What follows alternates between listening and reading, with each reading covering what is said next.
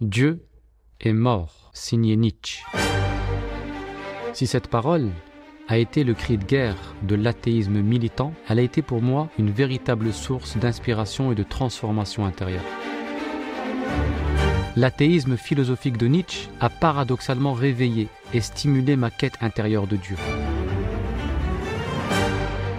De manière générale, la philosophie, en tant qu'aspiration à la sagesse, a énormément contribué à nourrir mon cheminement spirituel et à comprendre le sens profond de ma religion. Et c'est de ce mariage entre philosophie et spiritualité qu'est né l'olivier, symbole coranique du savoir intemporel. L'olivier est une académie qui dispense un enseignement qui conjugue harmonieusement philosophie et spiritualité. La première pour apprendre à conduire ses idées et sa pensée, et la seconde pour apprendre à guider son âme. Si vous êtes aussi habité par une quête ou tiraillé par des doutes, ou si tout simplement vous éprouvez le besoin de réfléchir ou de cheminer, nous serons heureux de vous compter parmi nos académiciens et faire partie de cette belle aventure à l'ombre de l'olivier.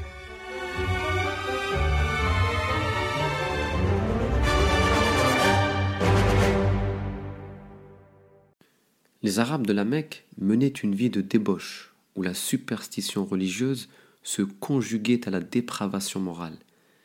La Kaaba était en effet habitée par près de 360 idoles que les Mécois vénéraient avec absurdité. Le jeu, la boisson et la perversion étaient monnaie courante et témoignaient du dérèglement intellectuel qui triomphait dans la cité mécoise, où l'on nourrissait un amour démesuré pour les plaisirs de ce bas monde bien qu'ils n'étaient pas dépourvus de vertu, c'est-à-dire qu'ils étaient attachés à certaines valeurs telles que la fidélité, l'hospitalité ou la bravoure, ils étaient aussi connus pour leur manque de scrupules vis-à-vis des autres en, commettant des crimes et des injustices. Un esprit aussi sublime que celui du prophète sallallahu ne pouvait se sentir à l'aise dans une ambiance aussi vile. Il ne portait aucun intérêt aux choses frivoles que convoitait la masse mécoise. Un véritable fossé séparait l'intelligence pénétrante du prophète sallallahu alayhi wa de l'ignorance crasse des Quraysh.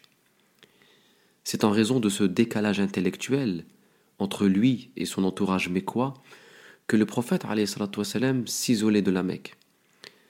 Chaque mois de Ramadan, il se retirait dans la grotte de Hira pour se consacrer à la méditation jusqu'à ce qu'une lumière provenant des cieux vienne saisir sa conscience limpide pour la tremper dans le Verbe de Dieu. En effet, à l'âge de quarante ans, Jibril salam lui apparaît dans toute sa splendeur et lui dit Lis, iqra. Et le prophète salam de répondre Je ne suis pas de ceux qui lisent. L'ange le saisit alors et le presse, au point de lui faire perdre toute sa force, puis, après l'avoir relâché, lui répète Li, iqra. Le prophète salam fit la même réponse. Je ne suis pas de ceux qui lisent. Il le ressaisit de la même façon avant d'insister. Li, iqra. Et après l'avoir pressé une troisième fois, l'ange lui dit Iqra bismi rabbika alladhi khalaq. خلق الإنسان من علق اقرأ وربك الأكرم الذي علم بالقلم Lis au nom de ton Seigneur qui a tout créé, qui a créé l'homme d'une adhérence. Lis, car la bonté de ton Seigneur est infinie. C'est lui qui a fait de la plume un moyen du savoir et qui a enseigné à l'homme ce qu'il ignorait. Après cette expérience spirituelle bouleversante, le prophète retourne auprès de son épouse Khadija, le cœur palpitant, et lui demande de le recouvrir. Zammilouni, Zammilouni, enveloppez-moi, enveloppez-moi. Il relate à son épouse ce qui lui est arrivé et lui fait part de sa crainte. Khadija trouve alors les bons mots pour le réconforter.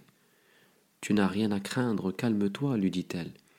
Jamais Dieu ne te plongera dans le déshonneur. Tu préviens les liens de parenté, tu dis la vérité, tu aides les faibles, tu pratiques l'hospitalité, et tu soutiens les causes justes. Khadija l'emmène ensuite chez Waraq ibn Nawfal, son cousin paternel, qui était un érudit connaissant bien les Écritures. pour qu'ils puissent les éclairer sur ce que venait de vivre le prophète. En effet, la science, on ne l'apprend pas de n'importe qui, on l'accueille dans le jardin intellectuel des savants et des enseignants véritables, non pas en la picorant ici et là dans les réseaux sociaux. Waraqa, après avoir prêté oreille à Mohammed lui dit C'est la même révélation qui a été envoyée à Moïse. Ah, si j'étais jeune, si j'étais encore en vie, quand ton peuple te chassera. Surpris, le prophète répond en disant Mon peuple va-t-il me chasser? Oui, lui répond Waraqa. Jamais un homme n'a apporté ce que tu apportes sans être persécuté. Si je vis encore à ce moment-là, je t'aiderai de toutes mes forces. Mais Waraqa, qui était un vieil homme, mourut peu après. Avec cette première révélation, c'est une nouvelle ère qui s'offre à l'humanité, et de laquelle nous allons retenir trois enseignements. Premier enseignement, la parole de Dieu s'est imprimée dans une conscience vierge de toute fausse croyance, symbolisée ici par l'illettrisme du prophète sallallahu alayhi wa sallam. L'illettrisme du prophète symbolise en effet la virginité spirituelle. Ainsi, l'itinérant qui aspire à renouer avec Dieu doit retrouver sa virginité spirituelle en purifiant sa conscience de tout ce qui n'est pas Dieu car l'encre éternelle du Verbe d'Allah ne se manifeste que dans une conscience fraîche.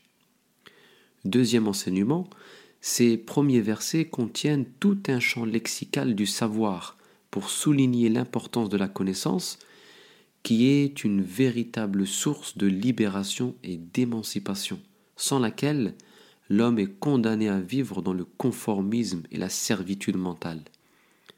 Troisième enseignement, le premier verset vient déclarer la guerre à l'ignorance, la jahiliya, entendu comme absence de discernement. Mais l'intelligence est une arme efficace contre l'ignorance que si elle s'inscrit dans le climat spirituel de la foi.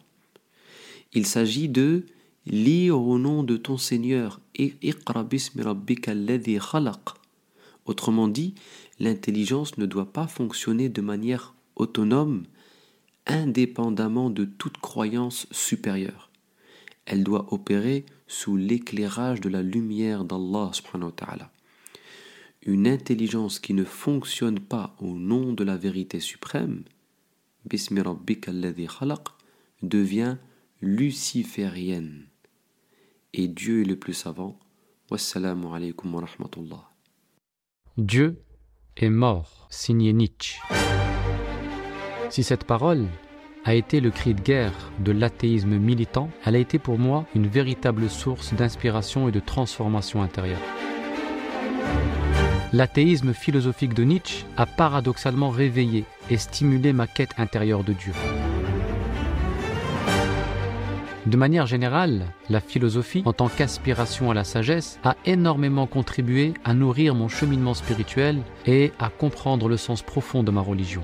Et c'est de ce mariage entre philosophie et spiritualité qu'est né l'olivier, symbole coranique du savoir intemporel.